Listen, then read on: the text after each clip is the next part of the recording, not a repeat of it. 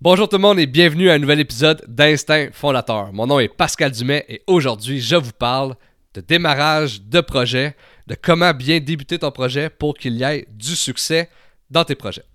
Donc quand on parle de projet, on parle de quoi? Ça peut être des projets entrepreneuriaux, ça peut être des projets personnels, ça peut être des projets comme de l'investissement. Donc que ce soit dans n'importe quelle sphère, ces euh, principes-là vont vraiment être utiles pour toi, que ce soit que tu commences à t'entraîner, que tu veux démarrer une entreprise, que tu veux investir en immobilier. Bref, ces principes-là sont bons dans tout. Donc, il faut savoir, pour moi, pour démarrer bien un projet, je pense pas que euh, l'étape 1, c'est de bien planifier. Je pense que quand c'est tout trop bien planifié, ça nous met un frein, puis on commence déjà à douter de nous, on commence déjà à douter. Il faut un peu de naïveté. Puis je pense que instinctivement, si tu crois que tu aimerais ça démarrer un tel projet, commence-les immédiatement.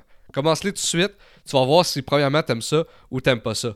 Donc tu peux, tu vas être le gars qui fait ah ben finalement je l'ai essayé, j'ai pas aimé ça, on arrête. Que d'être le gars de ah ben j'aurais pu le faire, je l'ai pas fait, je, le saurai jamais si j'aime ça. Donc commit, fais-les immédiatement. Donc ça c'est la première des choses. Avant de planifier, on commence le projet. Une fois que cette mentalité-là est mise en place, il y a deux façons de faire pour bien débuter un projet. La première, c'est le démarrage lean ou le lean startup. Donc, pour ceux qui ont lu le livre, le lean startup, en fait, c'est de construire une version minimale viable, donc un MVP de ton projet. Par exemple, si je veux commencer à m'entraîner, ben, la version minimale viable de mon projet, c'est peut-être de juste commencer à faire des 10 000 pas par jour. Donc pendant peut-être deux semaines, je vais commencer à faire mes 10 000 pas. Ça va me remettre dans le beat. Puis là, je vais commencer à vouloir peut-être faire un 2 km aux deux jours en courant. Puis là, finalement, tranquillement, pas vite, je vais peut-être faire, ben, je vais faire un 10 km dans un mois, fait que je vais m'entraîner pour. Fait que bref, c'est vraiment de faire le, strict minimum. Puis une fois que tu vas commencer à avoir des résultats, ben là, tu vas builder par-dessus ça. Donc ça peut être, comme j'ai dit, en entraînement physique, mais ça peut être quand tu vas débuter une entreprise. Si tu veux débuter du coaching ou de la consultation en ligne, ben, c'est peut-être de juste créer un petit programme gratuit que tu donnes aux gens sur Internet. Puis si tu vois que les résultats sont bons, ben ça, va, ça va te permettre de te fier un peu à OK, le monde a aimé ça, je vais faire quelque chose de plus spécialisé encore, puis meilleure qualité. Puis là, je vais faire payer les gens. Donc, c'est vraiment des en mode test un peu, le Lean Startup. Donc ça, c'est une bonne façon de, procéder pour commencer, débuter un projet. La deuxième façon, moi, c'est de trop me commit. Donc, euh, au lieu de juste faire, ah, je vais planifier mes choses, puis je c'est de trop me commit day one, le jour 1. Euh, par exemple, quand j'ai fait mon podcast, pour moi, commencer le podcast, c'est vraiment sortir de ma zone de confort. J'ai jamais vraiment je me suis jamais vraiment mis de l'avant sur les médias sociaux. J'avais jamais fait quelque chose qui pouvait ressembler à de la radio ou de la télévision. Donc pour moi, euh, aller directement chez mes invités, chez les entrepreneurs, euh, puis discuter avec eux pendant une heure et demie, c'était vraiment sortir de ma zone de confort. Fait que ça aurait été facile de back off puis de faire ah ben finalement je le ferai pas. Mais day one quand j'ai décidé ok je vais faire mon podcast avant de avant de planifier quoi que ce soit, quand j'ai fait mon premier épisode, j'avais jamais créé de questions pour personne. Donc, j'avais aucune idée dans quoi je m'embarquais. Le jour 1, j'ai acheté trois caméras, trois micros. J'ai acheté tout l'éclairage qu'il fallait, tout le filage, toutes les enregistreuses. J'ai acheté des programmes pour euh, éditer mon podcast. Donc, je me suis commit en termes d'argent pour pas back off. Je m'aurais senti vraiment stupide de faire j'ai acheté pour 10 000 de stock, puis finalement, je le fais pas. Donc, je me suis commit énormément et je me suis commit aussi énormément en termes de temps. Avant même d'avoir mis un épisode en ligne, j'avais enregistré 8 épisodes du podcast. À ce moment-là, mes invités, c'était tout du monde de l'Abitibi. C'était surtout là que j'avais mes contacts entrepreneuriales. J'ai rencontré 8 entrepreneurs et entrepreneurs avant même d'avoir mis un épisode en ligne. Comme ça, ben, je pouvais pas back off parce que eux, ils s'attendaient à ce que j'ai mette en ligne. Ils, voulaient parler, ils avaient parlé de ça à leurs contacts, à leurs amis. Hey, j'ai fait un podcast avec Pascal. Euh, ça va être en ligne telle date. Et moi, je pouvais pas euh, choquer parce que je m'avais commit avec ce monde-là. J'avais pris une heure de leur journée pour discuter avec eux et mettre ça en ligne. Là-dessus, je m'avais commis, mais en plus de ça, quand j'ai mis la première épisode en ligne, mais je savais que j'en avais 8 à mettre en ligne. Fait que je pouvais pas juste en mettre une en ligne, faire Ah, finalement, je suis gêné ou Ah, finalement, j'aime pas les résultats, je l'enlève. Non, non, je savais que j'en avais 8 à mettre. Puis comme ça, ben, j'ai vu la progression des podcasts. Puis de fil en, aiguille, ben, je n'ai fait une par semaine depuis tout ce temps-là. Donc pour moi, comment bien démarrer un projet avant de tout planifier, c'est vraiment de passer à l'action jour 1. Donc, instinctivement, on le sait qu'est-ce qui nous intéresse, qu'est-ce qui nous, nous intéresse pas. Donc, si tu as un intérêt, essaye-le. Des fois, tu vas, tu essayer quelque chose, tu vas crème, finalement, c'est vraiment pas pour moi.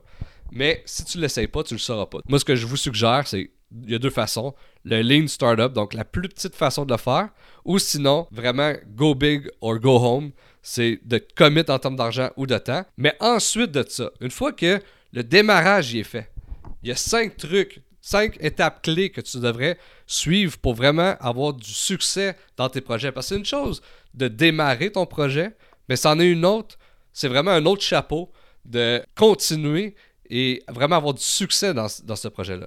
La première étape clé, c'est définir clairement tes objectifs.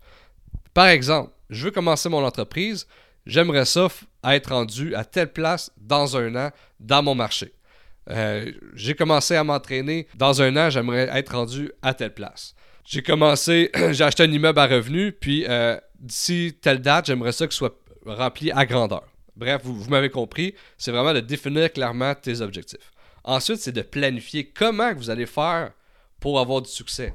Bon, ben à chaque jour, je vais décider de m'entraîner. Je vais me faire un plan détaillé alimentaire. Je vais, je vais faire un, plan euh, de mes trainings. Puis telle date, telle date, telle date, telle date, je m'entraîne. Donc, comment bien planifier ton succès? Ensuite, la troisième étape, c'est de constituer une équipe solide. Donc, tout dépendant de ton projet, ben, tu vas avoir besoin de ressources. On parle ici d'équipe, mais ça peut être aussi de trucs que tu as besoin. Mais si on parle par exemple par un podcast, si vous le faites avec des gens, bon ben, qui, qui va s'occuper d'éditer le podcast? Qui, qui va euh, s'occuper de le mettre en ligne? Qui, qui va s'occuper d'inviter les invités? Donc, constituer ton équipe solide pour que tout le monde ait leur tâche, ou sinon comment bien déléguer. Fait que vraiment, euh, s'assurer que tu as toutes les ressources en place pour avoir du succès pour ton projet. La quatrième étape, c'est bien sûr d'être dans l'action et de suivre ton progrès.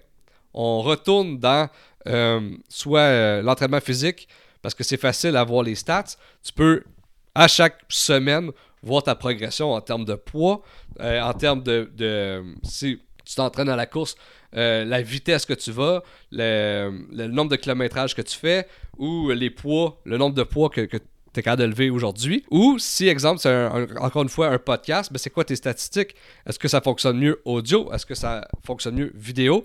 Et ainsi de suite. Comme ça, ça va aller à la cinquième étape qui est évaluer et apprendre. Donc, si avec ton podcast, tu vois que ça marche plus audio, mais ben, focus plus sur l'audio. Donc, tu vas évaluer tes progrès, puis tu vas apprendre de ça, de qu'est-ce qui fonctionne et qu'est-ce qui fonctionne pas. Donc j'espère que ça va vous avoir aidé. Je suis en train de perdre la voix. J'ai complètement la grippe en ce moment. Je suis désolé. Mais comme que je vous ai mentionné au début, on fait un petit recap. C'est comment bien commencer un projet. Il y a deux façons selon moi. Donc il y a le démarrage lean, la plus petite version minimale viable. Et puis trop se commettre. Comme j'ai dit tantôt, trop te commettre, ça fait en sorte que tu ne peux pas back off. C'est les deux façons selon moi les plus efficaces pour démarrer un projet. C'est démarrage lean ou trop se commettre. Ensuite, les cinq étapes clés pour réussir ton projet, c'est de définir clairement tes objectifs, de les planifier, de constituer ton équipe solide ou tes ressources que tu as besoin, exécuter ton projet et suivre les progrès et finalement évaluer et apprendre. Donc j'espère que cet épisode-là va vous avoir aidé. Si oui, n'hésitez pas à mettre des 5 étoiles, à liker, à partager. C'est vraiment ça qui fait toute la différence.